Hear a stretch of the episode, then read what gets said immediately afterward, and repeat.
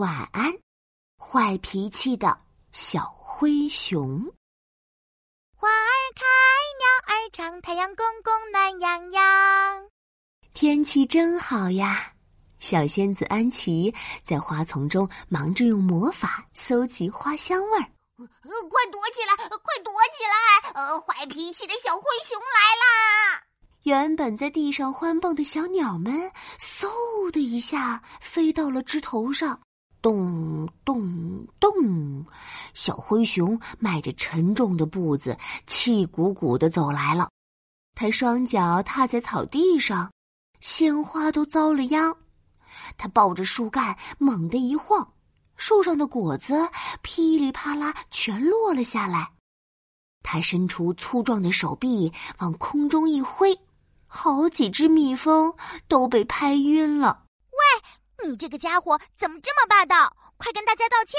小仙子安琪飞到半空中，严肃的教训道：“哼，我才不道歉呢！”小灰熊撅着嘴，继续迈着咚咚的步子往前走。一看到他，森林里的动物们纷纷害怕的躲了起来。哼，就让我替大家教训一下你这个家伙吧！小仙子安琪说着，挥了挥魔法棒，他的声音变得又粗又响，就像……呃，就像一头大恐龙在吼叫一样。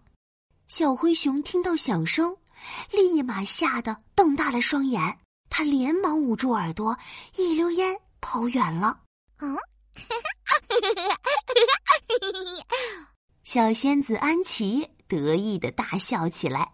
哎，有什么东西掉了？小仙子安琪飞了过去，原来是几片枯树叶。仔细看，上面好像写着什么东西呢。小仙子安琪飞到树叶上，一字一句的读了起来：“星期一。”晴，亲爱的爸爸妈妈，我好想你们。昨天晚上我又做噩梦了，你们最近还好吗？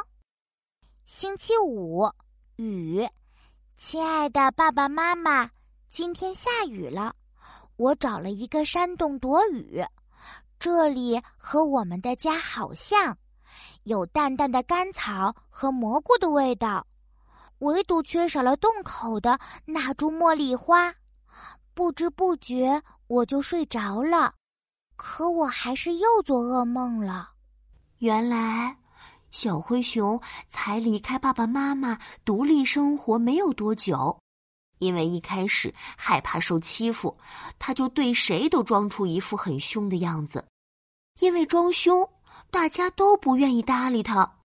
没人愿意和小灰熊玩，小灰熊很生气，就变得更凶了。唉，小灰熊原来这么可怜呀！小仙子安琪同情的叹了一口气，该怎么帮帮他呢？突然，小仙子安琪听到背包里的花香药瓶叮叮当当的响了起来，他有了一个好主意。他先是用魔法采集了一些大灰熊身上的味道，接着他又用魔法采集了一些小灰熊喜爱的味道。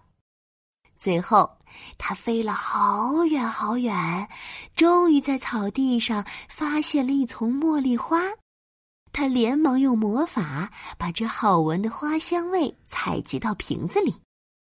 东西都准备好了。就差找到小灰熊了。小仙子安琪沿着小灰熊留下的脚印飞呀飞呀，终于在一个山洞里找到了它。可怜的小家伙趴在一块冰冷的大石头上睡着了，表情痛苦极了，一定又在做噩梦了。小仙子安琪连忙将采集到的三个小瓶子打开。三股味道汇聚到一起，钻进小灰熊的鼻子里。神奇的事情发生了，小灰熊的表情慢慢变得舒展和幸福。爸爸妈妈，是你们吗？他在梦里说道。小仙子安琪悄悄地把小灰熊的树叶日记放在他的身旁，又在一片空白的树叶上，用魔法模仿灰熊爸爸妈妈的语气写道：“我们亲爱的宝贝，从今以后多微笑，友好的对待森林里的其他动物朋友，虚心接受朋友们的意见。你已经能独立生活了。”是个勇敢的小男子汉，爸爸妈妈相信你也一样能改掉犯过的小错误，更积极快乐的生活。永远爱你，我们的宝贝。睡梦中的小灰熊翻了个身，带着甜甜的笑容，沉沉的睡了过去。明天将是新的开始。晚安。坏脾气的小灰熊，晚安，亲爱的小宝贝。